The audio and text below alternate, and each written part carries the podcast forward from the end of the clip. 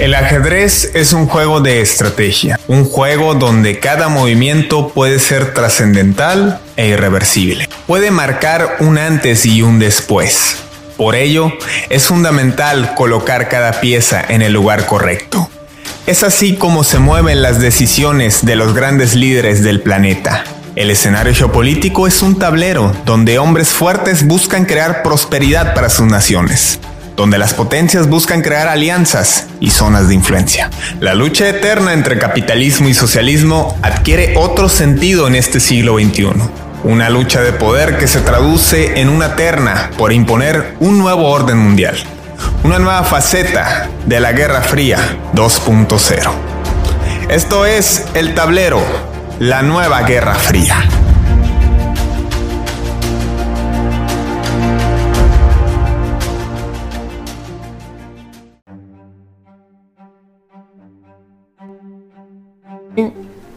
Ahí hablamos. Y corre acá. Israel. De nueva cuenta, el país refugio de las personas de religión judía está en medio de este caos internacional. Si ya se habla de una tercera guerra mundial, si ya se habla de distintos conflictos, lo cierto es que hay que hacer hincapié a qué está sucediendo. Israel, que se había mostrado neutral entre la guerra en Ucrania con Rusia, ahora ha establecido su postura firme ante las declaraciones del ministro de Exteriores ruso Sergei Lavrov. Y es que el canciller ruso estableció que el gobierno de Volodymyr Zelensky, el presidente ucraniano, ha estado apoyando a grupos neonazis, particularmente al batallón de Azov, que insistimos, la simbología nazi que usan es referencia a un sentimiento antirruso más que propiamente antisemita o antijudío, que es lo que acusaba la ROP, y que incluso dejó entrever que sin mal no le fallaba, Hitler también era de origen judío. Lo cual por supuesto no causó nada de gracia al ministro de Exteriores israelí, el señor Yair Lapid, asimismo al primer ministro Neftali Bennett. Y bueno, esto viene a cambiar por completo el panorama porque Israel apenas el 4 de marzo, 10 días después de la invasión rusa o operación militar como le quiera llamar, se había reunido en Moscú con el presidente Vladimir Putin en una, pues buscando una manera de negociar la paz, recordando que Israel tiene una población rusa y ucraniana muy importante, eh, proveniente de toda una generación de inmigración desde la época soviética por allá de la década de los 70. Y ahora este país de 9 millones de habitantes, donde 1.5 millones de hablantes nativos de ruso cohabitan este lugar, pues se ve entre la espada y la pared. Pero tras lo que acaba de declarar el canciller ruso y que después, desde la propia presidencia rusa, declararon que están firmes en su postura de condenar al gobierno de Volodymyr Zelensky, pues puede dar un giro por completo a la historia. Y ahora que no habían establecido sanciones ni enviado armamento a Ucrania y bajo la presión de Estados Unidos, puede cambiar las cosas en el terreno geopolítico. Y para esto lo analizamos aquí en la Nueva Guerra Fría. Bienvenidos, gracias por conectarse con nosotros en este nuevo escenario que compartimos. Armando Orjona y un servidor, Fidel Gastelum.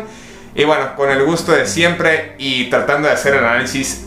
con la mayor seriedad posible. Armando, ¿cómo estás? Bienvenido. Excelente, Fidel, con todo el entusiasmo para analizar los, todos los movimientos complejos que han suscitado respecto a las relaciones entre Israel con la Federación Rusa. Anteriormente a estas declaraciones por parte del ministro Sergei Lavrov, observábamos un Israel que se reservaba lo que eran sus declaraciones en contra, inclusive no interponía lo que eran sanciones económicas como la mayor parte de Occidente, sin importar que Israel viene siendo uno de los aliados más fuertes de Estados Unidos, pero este comentario connotó lo que viene siendo pues ya una declaración mucho más fuerte de Israel en contra de Rusia, sobre todo pues para que hubiera una aclaración de los mismos hechos del por qué se llegó a citar inclusive al embajador ruso en Israel para que era explicar el por qué dijo estas mismas circunstancias, por qué dieron estas mismas declaraciones y pues el día de hoy vamos a abordar un poco lo que conllevan las relaciones entre la Federación Rusa y Israel. ¿Por qué hay tanto interés en que se lleven bien estos dos países? Sobre todo pues que ambos pues comparten lo que viene siendo una relación muy importante no solamente con, no solamente con eh, Israel, con Ucrania, sino Israel también que tiene actualmente pues un frente de batalla en, en Siria y que actualmente la Federación Rusa pues está apoyando muy fuertemente a Siria, el, al gobierno de Bashar al-Assad y sobre todo cómo a Israel le conviene no mantener o no eliminar estas mismas relaciones por todos los temas de seguridad nacional que comparten. Y bueno, eh, es una relación de amor y odio, de amigos y enemigos la que ha habido este, entre Israel y Rusia. Eh, durante mucho tiempo, particularmente durante el régimen stalinista, eh, muchos judíos no podían viajar a Israel, a sus, a sus hábitos y a su tradicional peregrinación a Tierra Santa. Y bueno, no es sino hasta 1970, ya con el gobierno en ese entonces de Leonid Brezhnev, que se empieza a otorgar permiso a estas personas para que visiten eh, su, por motivos religiosos el naciente país de Israel. Posteriormente, cuando asciende Vladimir Putin en el 2000, él abiertamente se declara en favor de apoyar a esta nación que apenas estaba tomando forma y también eh, Vladimir Putin se mostraba como un mediador con los problemas que sabemos que todavía existen entre Israel y Palestina. Una vez que se establece esto y que se logra establecer eh, el gobierno como tal en Israel y que hay cese al fuego en Palestina en los 2000, que sabemos que es un ir y venir y luego bombardean otra vez la franja de Gaza donde está el grupo rebelde extremista de Hamas, del que ya hablaremos más adelante, pues eh, el, en aquel entonces el primer ministro Aaron, Aaron se reúne con, con Vladimir Putin, el hablante ruso, proveniente de una familia inmigrante de, Rusia, precisamente, establece una relación muy personal con Vladimir Putin. Posteriormente con Naftali Bennett las relaciones se muy bien. Y ahora nos encontramos en este escenario donde pues tienen el pretexto perfecto para alinearse a los movimientos de los aliados de la OTAN y pues quizá desde Rusia puede que se arrepientan de esta decisión o no sé qué te parece Armando. Es una situación muy compleja ya que pues hay muchos antecedentes en los cuales pues Israel pues y, lo que viene siendo la Federación Rusa pues es una relación muy joven se podría decir de amistad. Debemos entender que una vez que entra lo, que Vladimir Putin como presidente de, Rusia en el año en el año 99 hasta lo que viene siendo hace apenas algunos meses, pues que estaba Benjamín Netanyahu como primer ministro de Israel, había una relación muy estrecha de colaboración, sobre todo en materia militar. Debemos entender que había una, había una relación muy estrecha en colaboración de tecnologías militares, todo lo que viene siendo la tecnología rusa que se pasaba para sus aviones militares y toda la información, pues también de este mismo concepto a la misma Federación Rusa, toda esta producción de drones que llegaban a la Federación Rusa al igual que los mismos, los mismos temas en los cuales pues tenían abordaje, sobre todo en materia de seguridad y coordinación por las operaciones militares que lleva parte de Israel en contra de Irán y de Hezbollah en Siria, para que no hubiera fuego cruzado respecto a, este, eh, respecto a estas mismas fuerzas que viene siendo la Federación Rusa e Israel. Y pues este tipo de comentarios los cuales que pues causan una revuelta en lo que viene siendo pues las mismas relaciones que hasta el día hasta el momento de hoy pues no se han pronunciado sanciones económicas en contra de la Federación Rusa por lo mismo de que pues un tercio de la población de Israel pues son descendientes rusos, inclusive ucranianos. Es interesante ver cómo inclusive meses atrás, a inicios de este año, eh, inicios de este año, medios como el South China Morning Post establecían que Israel podía ser un buen mediador en este conflicto si es que se diera a dar por la misma por la misma abordaje de los mismos eh, co-ciudadanos que contienen ya sea Ucrania con, y Rusia con mismo Israel. Y así es como este tipo de relaciones pues las cuales pues se están llevando a cabo pues ha mantenido que Israel se mantenga un poco a margen en, eh, lo que es la declaración de querer sancionar o sobre todo querer ir en contra con las ventas de armas a Ucrania ya que inclusive uno de los mismos tratados que se llevaron a cabo con Benjamin Bennett y digo con Benjamin Netanyahu y Vladimir Putin establece eso mismo, pues que Israel no le puede vender armas a Ucrania. ¿Qué, pensará el, el, canciller israelí de que así como relacionaron a Volodymyr Zelensky con, con, con Adolf Hitler, también compararon al presidente de México con Adolf Hitler, este escritor eh, Javier Sicilia, digo, no hay punto de comparación. habría, habría, que comunicarle también, ¿no? Este, a ver si en una de esas, pues también eh, la comunidad judía aquí en México se pronuncia, porque es una falta de respeto absoluta comparar este, hacer ese tipo de comparaciones, pero bueno, no vamos a entrar en detalle en ese tema. volviendo a lo que nos compete. Esto causa una herida fuerte entre Israel y Rusia, pero no es la primera vez que hay un disgusto.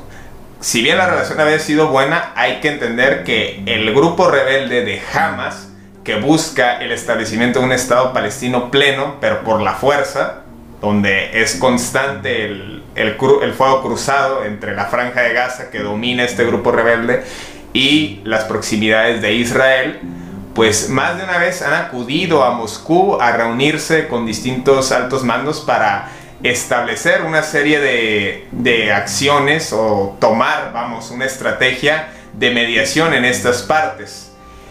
Entendiendo que Rusia también eh, tiene una población, así como tiene una población de origen judía importante, también tiene una población musulmana eh, muy marcada, sobre todo la República de Chechenia. Así es. Que actualmente hay combatientes de Chechenia en, en Ucrania, eh, en nombre del gobierno ruso. Entonces,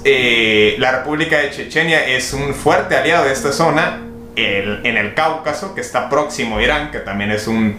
fuerte rival de Israel y que por otra parte pues está contenida por la presencia militar rusa en, en Siria, que sabemos que también le compete a, a, Israel los intereses que tiene ahí para pues proteger sus fronteras, este país ubicado al norte de, de esta tierra judía, ¿no? Entonces, Armando, ¿cómo ves el escenario entendiendo pues esto que se vive y el movimiento drástico que en unos días ya estaba programado, ¿eh? hay que decirlo, ya estaba programado porque eh, también entra el tema religioso. Eh, Jerusalén, que comparten horario las personas de religión cristiana, de religión judía y de religión musulmana, hay determinada hora que pueden estar en determinados sitios. Entonces, ahora que ya acabó el Ramadán, el noveno mes en el calendario musulmán, le toca a las personas de religión judía eh, entrar a una zona considerada sagrada, pero el grupo de Hamas pues expresa que no está de acuerdo porque considera que ese territorio les pertenece a ellos, esa sección de Jerusalén, y pues había ya establecido una cita con el gobierno de, Rusia para reunirse con autoridades de Moscú y que fuera una especie de mediador. Lo interesante es que sea después de este disgusto diplomático entre Israel y Rusia. Ya que defines bien el contexto religioso de estas fechas, es importante reiterar que, lo que la, proximidad, sobre todo del Ramadán, con la fecha de independencia de Israel, lo cual pues solamente hay un, un mes de diferencia, en el cual pues los choques pues han sido constantes ya que comparten eh, sitios en los cuales pues ambas religiones pues se convergen en ir a orar a ese mismo, a ese mismo lugar, el cual pues se encuentran en las mezquitas, creo que es la tercera mezquita más importante de toda la, todo el credo islámico y sobre todo pues que también por la misma teología judía pues ese punto también es un punto sagrado y es por eso mismo que hay múltiples eh, videos y, y múltiples eh, declaraciones sobre este tipo de choques que se dan por parte de seguidores eh, musulmanes con las fuerzas de defensa israelí y es que ha creado mismas tensiones. Sí es cierto que las relaciones por parte de, de Hamas y la Federación Rusa pues han sido constantes. En el 2021 hubo inclusive una misma reunión eh, la Federación Rusa que precisamente por ese motivo no porque en, los templos sagrados de esa zona hubo una serie de disturbios este forcejeos golpes. Afortunadamente no hubo vidas que lamentar pero pues hubo un escándalo no sí hubo actos de violencia hubo actos de violencia. Inclusive hubo un atentado terrorista hace unos pocos días en, Israel en el cual pues murieron dos personas fueron eh, apuñalados por parte de